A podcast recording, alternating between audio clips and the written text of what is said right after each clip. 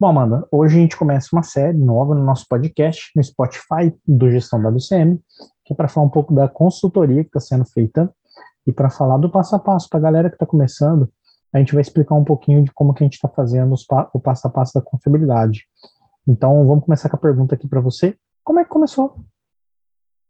Ah, então, tudo começou. Na verdade, acho que eu posso começar falando do início do gestão WCM, né? Da, do desejo de ter o canal e como a gente começou com tudo isso. É, a gente começou há uns oito meses, mais ou menos, é, a idealizar esse projeto, era uma vontade minha do Deberson já de compartilhar conhecimento a respeito de manutenção e confiabilidade. E daí a gente começou a divulgar no LinkedIn, né? Criamos até uma página na web também, mas a gente prendeu mais energia dentro do LinkedIn, com posts, né? Alguns vídeos, explicativos, e aí criamos o canal no YouTube para começar também a colocar isso de uma maneira mais visual, com algumas aulas, né, e tudo, né, Deberson? E daí, assim, de uma maneira um pouco inesperada, a gente não estava mirando em aplicar consultorias, a gente teve uma procura, né, a verdade, três procuras de consultoria. E aí foi onde tudo começou, né, eu vou começar a falar um pouquinho do processo, daí você continua, tá, É, e aí, com o primeiro contato, né, esse desejo de um cliente, a gente não tinha é, aporte técnico nenhum pronto, nenhum, nenhum portfólio pronto para uma consultoria, mas a gente já tem experiência de ter contratado outras consultorias. Então, a gente falou, olha, vamos seguir ah, o mesmo raciocínio e a gente sabe qual é o, é, o desejo né, de quem quer implementar todo um PCM, como tem que seguir de maneira normativa para que isso aconteça. Então, a gente fez um assessment, né? E aí, se quiser explicar um pouquinho o que é esse assessment, como que procedeu, foi o nosso primeiro passo após o primeiro contato do interessado. Como a gente sempre fala no gestionário CM, se você não sabe palavras em inglês, você está lascado no mundo corporativo.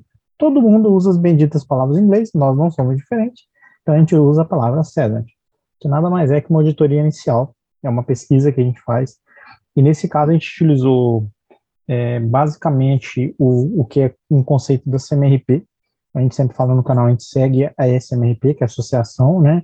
Nós somos certificados, tem, temos certificação no gestão do CM como CMRP, então consultores dentro do, do canal que, que tem a certificação, então a gente aplicou basicamente a, essa avaliação em, em dois desses, dessas três propostas, é, e uma delas gostou do, da ideia e a gente faz então nos nossos tempos vagos, nos tempos que a gente não está trabalhando CLT ou que não estamos cuidando da família, dos filhos, a gente basicamente faz essa, esse apoio, essa consultoria.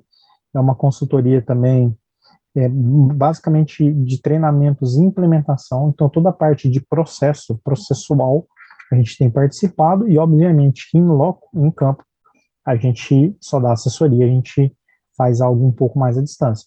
Mas o legal é que a gente vai passar por todas as fases. Então a gente vai contar aqui, principalmente, nós vamos disponibilizar esse material no Spotify, provavelmente no YouTube também.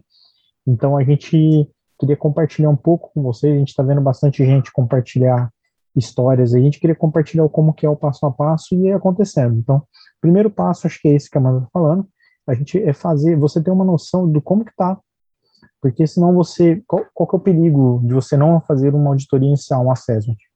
É você simplesmente ir lá e falar assim, ah, o certo é eu ter tal processo implementado. Só que se você não conhecer a realidade daquela empresa, talvez você não vai enxergar algumas prioridades e o que a gente chama, em expressão em inglês, de quick wins, quick wins, que são os ganhos rápidos.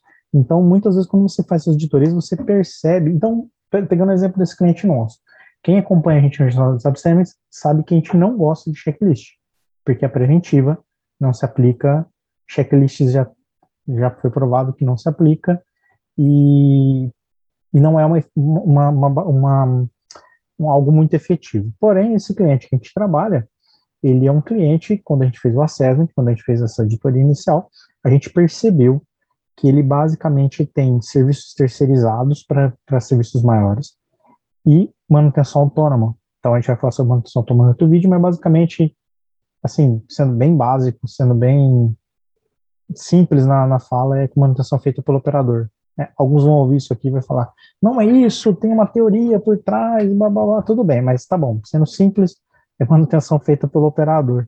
Então, o checklist, é. nesse caso, ele é imprescindível para esse cliente nosso. Então, ele foi adicionado como uma etapa do passo a passo que nós vamos falar lá na frente, a terceira etapa, então não vamos falar nesse, nessa editoria, nessa, nesse, nesse bate-papo nosso, mas é só para eles verem, né, mano, que está ouvindo a gente, da importância de você entender o estado atual para desenhar o estado futuro, que provavelmente você sabe qual você quer, né? Exato, e como a gente sempre fala de gestão WCM também, né, deve, é o primeiro indicador que você tem, é que mostra ali, que faz um balizamento entre o que você tem e o que você não tem, e que vai gerar um indicador futuro e vai falar, olha, quanto eu melhorei né, após a implementação e como que eu estou atendendo mais as normas que seguem o PCM, a confiabilidade, é, após a implementação das atividades. Então, a, o assessment, né, essa auditoria inicial, ela é um excelente balizador, além de guiar também toda a estrutura do PCM e da confiabilidade, consequentemente, porque você sabe quais são as etapas que você tem que cumprir e você sabe quais são as etapas que você tem que desenhar. E aí, que o Devis falou agora é muito interessante, né, Devis? Que o fato de você entender a realidade do seu cliente faz você adaptar o processo. Né? Ah, se a gente chegar para todas as pessoas e querer seguir exatamente o passo a passo que está na norma, por muitas vezes você não vai conseguir bons resultados, né?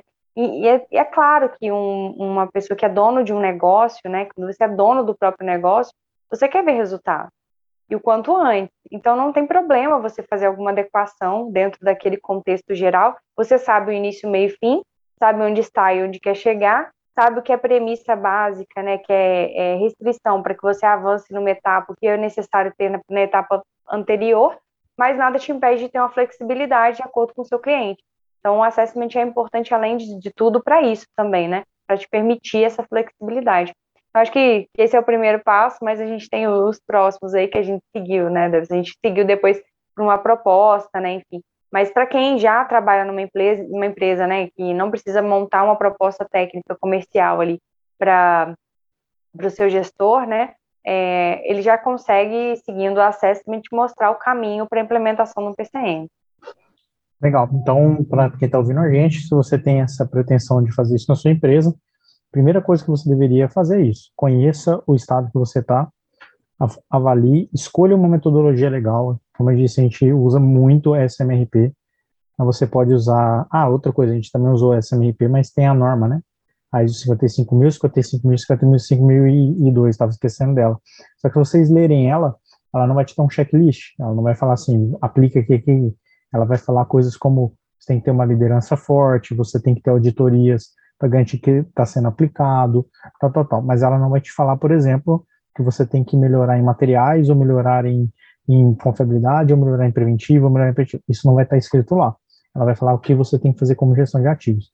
Então, escolha uma metodologia legal, faça essa auditoria na tua empresa, entenda como está seu estado atual e planeje o teu estado futuro. Esse é o recado, então, do nosso primeiro podcast aí, né, Mano?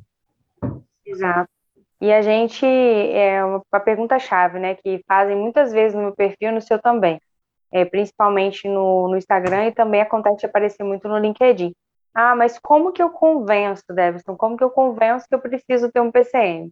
E a gente já tem um outro vídeo falando sobre isso, mas é importante ressaltar os dois pontos, né?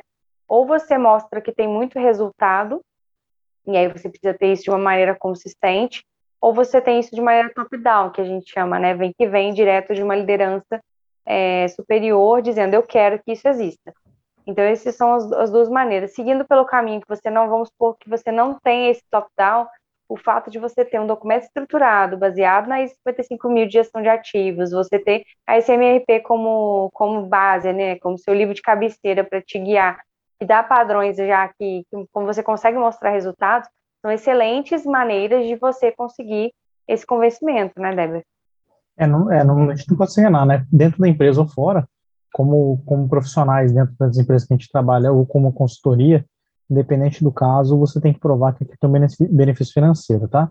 Cuidado com filantropia, com filantropia não, cuidado com filosofia, filantropia é bom, pode, pode fazer coisa para os outros é. que é bom. É cuidado com filosofia, porque o que importa, no final das contas, é você ter uma empresa saudável tanto para as pessoas quanto financeiramente. Então, o que importa no final é grana. Então, toma cuidado na hora de fazer essas avaliações, a gente filosofa demais. quando a gente está fazendo gestão da manutenção, falando em gestão da manutenção, a gente filosofa demais. Ah, tinha que ter um processo de LCC, tinha que ter um processo. E aí, quando você vai aplicar na prática, fala, qual o ganho financeiro que tem? A gente não consegue provar. Então, sem muita filosofia, vamos pensar em ganho, né? Esse é o recado de hoje. Exato. E é isso que a nossa consultoria buscou, para fechar aqui, né? É isso que ela buscou, foi o que ela queria. Ela entendeu que através do PCM e da confiabilidade é possível eliminar desperdícios e ter mais retorno financeiro. Então, foi essa a proposta no final das contas foi essa, né? Evitar desperdícios, ter retorno financeiro consequente. E aí a gente tem uma, uma cadeia toda que segue de manutenção, de melhoria de performance, qualidade, enfim, que segue todo o fluxo que trazem de benefícios aí para as pessoas. Muito obrigado, Amanda. Esse é o primeiro podcast de uma série, pessoal. Acompanhe a gente aqui no Spotify, acompanhe nosso perfil no Instagram, LinkedIn, YouTube. Estamos em todas as plataformas. Clubhouse não, que eu acho que vai quebrar. E nós estamos em todas as outras. Clubhouse ia dar muito trabalho, então a gente abandonou o Clubhouse antes de entrar.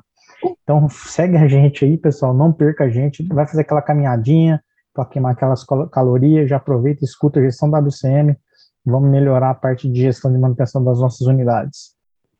É isso aí, pessoal. Obrigada. Assistam os próximos podcasts e sigam o canal Gestão da